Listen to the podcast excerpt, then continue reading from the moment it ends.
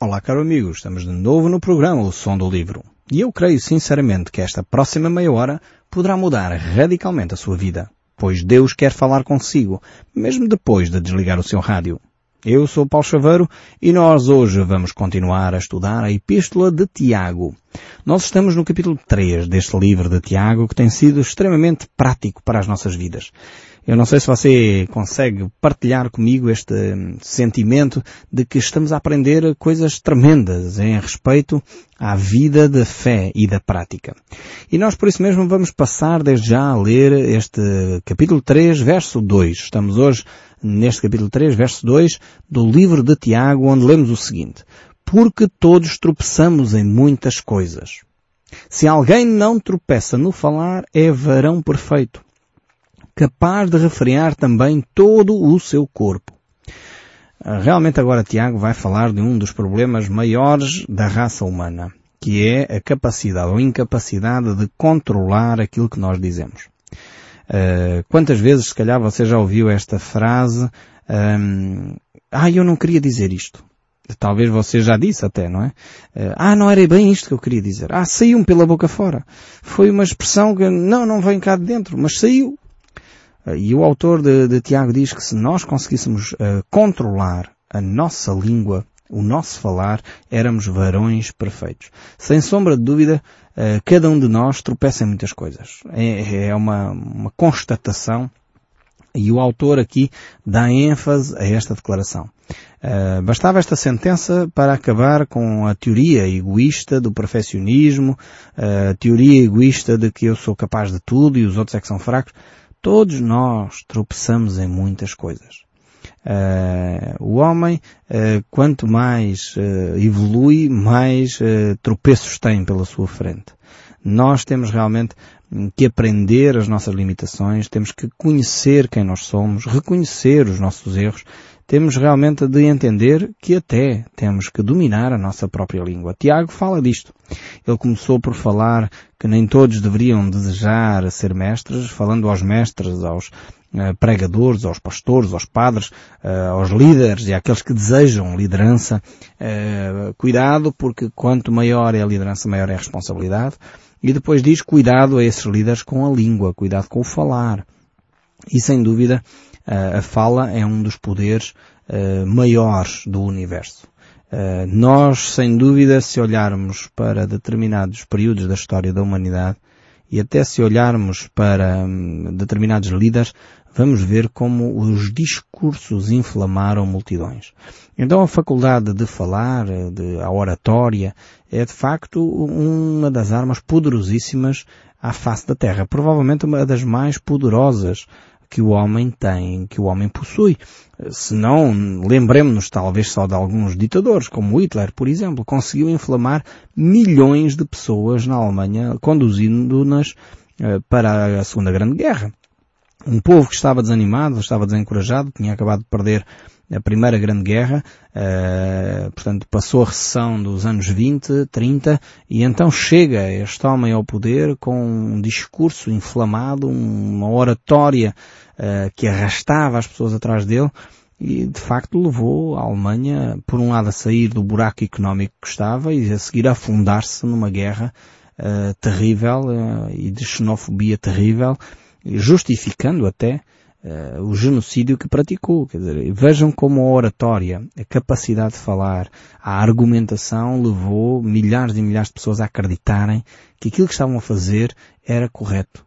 O chacinar etnias inteiras, seja a etnia cigana, os judeus, eh, todos os outros que não pertenciam à raça ariana, os idosos, os doentes, os, os deficientes, foi um genocídio horrível que Hitler promoveu e eh, arrastou não só, não foi ele que andou a fazer tudo sozinho, ele conseguiu mobilizar as pessoas através do seu discurso, através da palavra. Por isso o texto bíblico diz eh, que aqui a fala é de facto uh, uma arma terrível e por isso o homem que consegue dominar aquilo que diz é um varão perfeito. É capaz de refriar todo o corpo. A língua realmente é a maior força que o homem possui.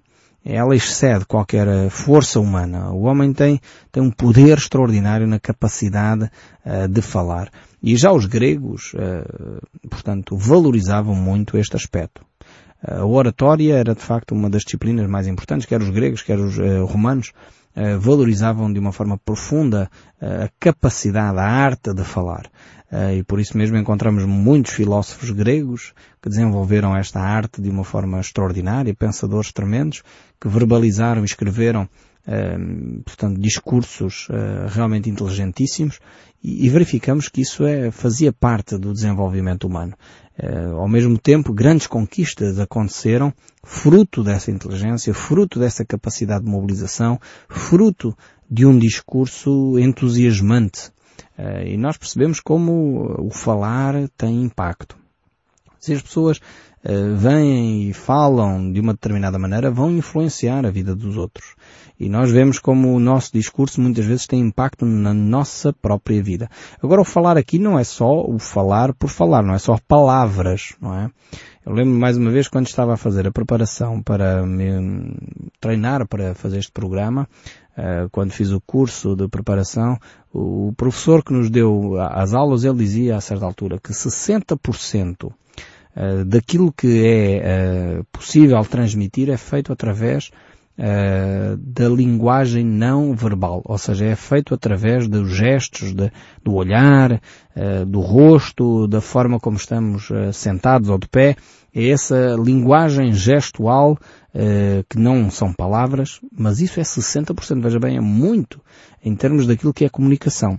Nós aqui na rádio estamos limitados aos outros 40%, porque só temos a voz, portanto só estamos ligados com a linguagem verbal e, e, e, na televisão é diferente, como é óbvio, né? Então uh, temos esta perda de 60%. Ele dizia então que nós temos que ter, estar muito bem treinados uh, nesta outra questão que é uh, o tom de voz na linguagem verbal tem a ver com o tom de voz, as pausas, o ritmo da conversa e depois as palavras. 10% do nosso discurso são palavras. O importante, uh, ou a importância que as pessoas dão é só 10% ao conteúdo, às palavras. O resto tem a ver com tom de voz, uh, tem a ver com o ênfase, o ritmo, uh, o entusiasmo e depois 60% tem a ver então com a nossa postura, os nossos atos. É curioso, às vezes eu estou aqui a falar convosco, vocês não me veem, como é óbvio, mas eu estou aqui, estou a gesticular, estou a, a mexer os braços e a conversar como se estivesse a falar consigo mesmo, como se você me estivesse a ver. Porque é um discurso, de facto, entre nós os dois, que estamos aqui na rádio. Uh, ainda que você não consegue visualizar a, a minha linguagem gestual, uh, naturalmente eu faço. Mas ao mesmo tempo percebemos que uh, o poder da, da, palavra, a palavra verbal é tremendo e tem a ver também com o tom de voz. Lembro-me uma conferência onde eu fui, onde haviam dois oradores. Um que tinha um conteúdo tremendo, um conteúdo profundo, extremamente inteligente, mas o senhor estava a falar numa língua que não era a dele. Ele era, creio que indiano, e ele estava hum, a falar, não, aliás, ele era da América Latina, era espanhol, tipo, castelhano é a língua original, um, e ele estava então a falar em inglês, a tentar uh, colocar o seu discurso na língua inglesa. E claro, perdeu-se ali, enfim, grande parte do seu conteúdo. Apesar do conteúdo ser profundo, até que no último dia ele preferiu, eh, ou permitiram pelo menos que ele falasse em castelhano, e dessa forma vimos realmente quem era aquele orador, porque ele aí estava mais à vontade e podia então verbalizar de uma forma natural o seu discurso. Mas enquanto ele falou em inglês, perdeu-se, enfim, quase 80% daquilo que era aquilo, a mensagem dele. Porque ele falava numa linguagem monocórdica, com muito cuidado para não errar na, nas palavras, porque ele não era a sua língua original, o, o inglês, e por isso perdia. Havia um outro orador nessa mesma conferência, uma conferência de jovens que ocorreu na, na Holanda, uh, um orador que era inglês, e, e ao mesmo tempo falava a sua língua, mas também era um orador muito dinâmico. Ele gesticulava-se, andava de um lado para o outro, fazia ilustrações tremendas, interessantíssimas, mas depois eu pus-me a pensar, qual é o conteúdo desta mensagem? Os jovens estavam fascinados com este segundo orador e, enfim, entediados com o primeiro. Mas o primeiro tinha muito mais conteúdo para apresentar que o segundo. E eu comecei a comparar isso. E é verdade, olha, esta, esta estatística que eu vos acabei de apresentar, que 40% eh, tem a ver uh, com a linguagem verbal e só 10% desses 40 é que são palavras, o resto são tom de voz, ritmo de, de, de, de discurso, etc. E depois temos 60% uh, que tem a ver com a linguagem gestual, funciona mesmo. Os jovens estavam entusiasmadíssimos com aquele discurso inflamado, entusiasta, dinâmico, mas quando a gente espremia aquilo em termos de conteúdo, praticamente não tinha conteúdo nenhum.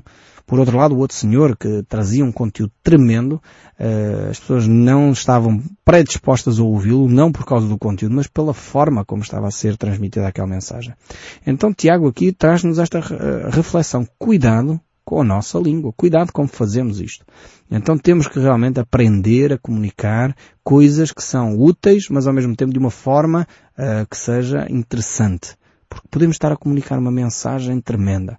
Mas se for numa, num tom monocórdico, assim, muito solene, muito não sei o que, as pessoas desligam rapidamente o rádio.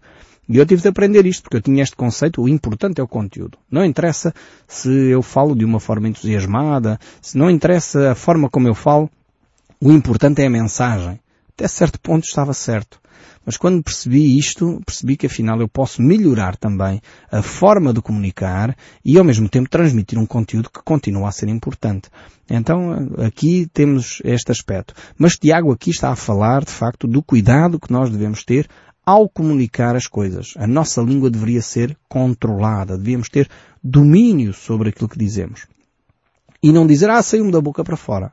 Ah, não, não, não, eu não queria dizer isto. Ter mais cautela com aquilo que nós falamos. E o verso 3 aqui do capítulo 3 diz o seguinte, Ora, se pomos freios nas bocas dos cavalos para nos obedecerem, também lhes dirigimos o corpo inteiro. Ele começa agora a dar aqui uma ideia da força bruta dos animais, que até se lhe colocarmos um freio na boca, conseguimos dominar até os animais.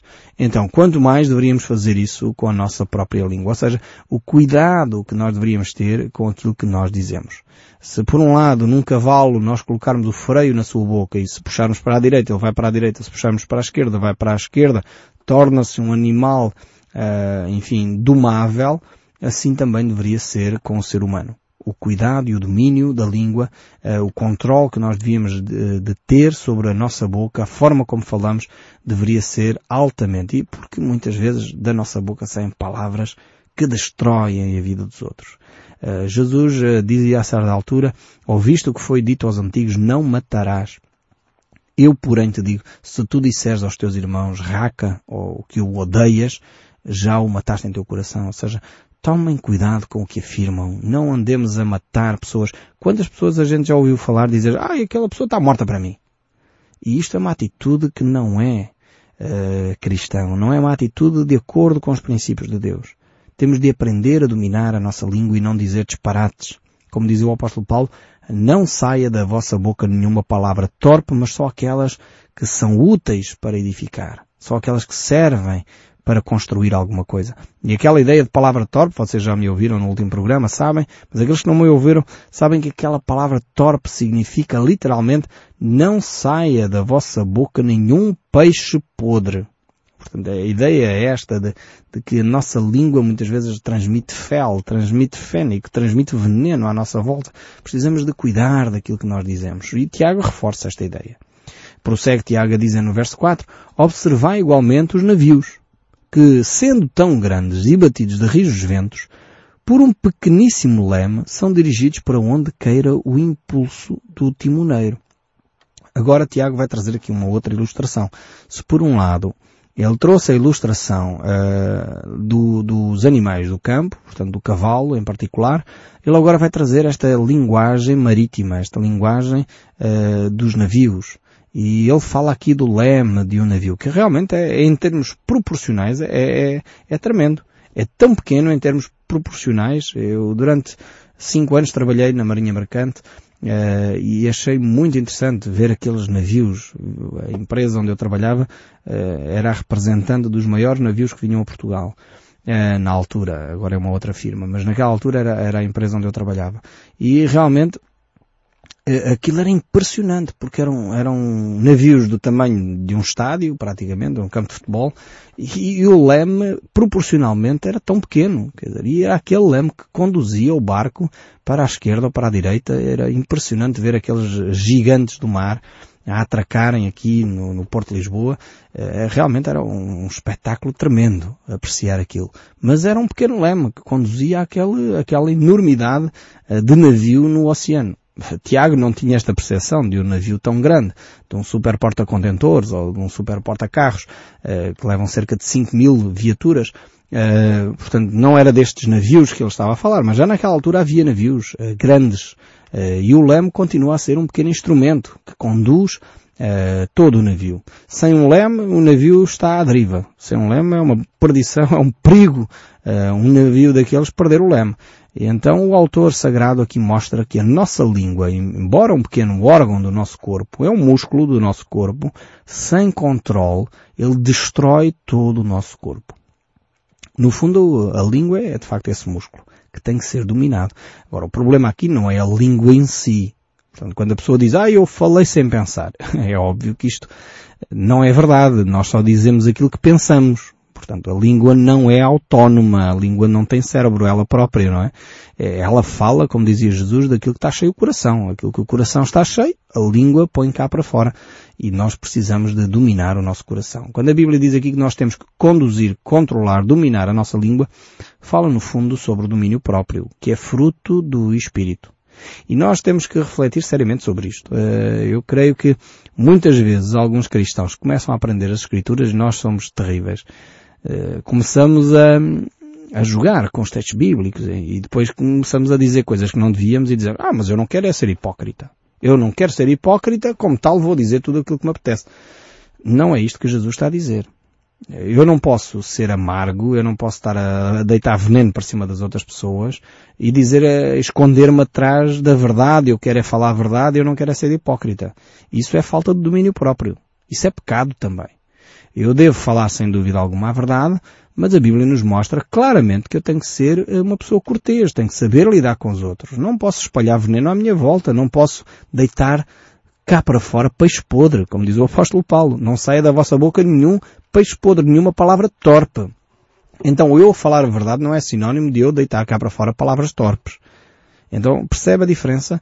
É, é, em nome de uma verdade, em nome de não ser hipócrita, muitas vezes uh, damos espaço à carne para ser pessoas que deitam peixe podre cá para fora, deitam palavras amargas, deitam ressentimentos, fazem murmuração e Tiago diz-nos cuidado com isso. Domina a tua língua. Controla o teu falar. Porque se controlares o teu falar, controlas toda a tua vida. Se deixares o Espírito Santo agir na tua vida, tens então a tua vida controlada pelo Espírito Santo. Por isso mesmo o apóstolo Paulo, portanto, que anda de mãos dadas com Tiago, diz enchei-vos do Espírito. Andai em Espírito e jamais satisfareis a concupiscência da carne. Andai em Espírito. Não há hipótese para um cristão uh, andar a fazer o que quer. Isto o Paulo diz em Efésios, diz em Gálatas, ele reforça muito estas ideias de que nós não podemos dizer aquilo que nos apetece, aquilo que, que nos vem à cabeça e eu digo só porque eu tenho que ser transparente. Não, não, não, não, não.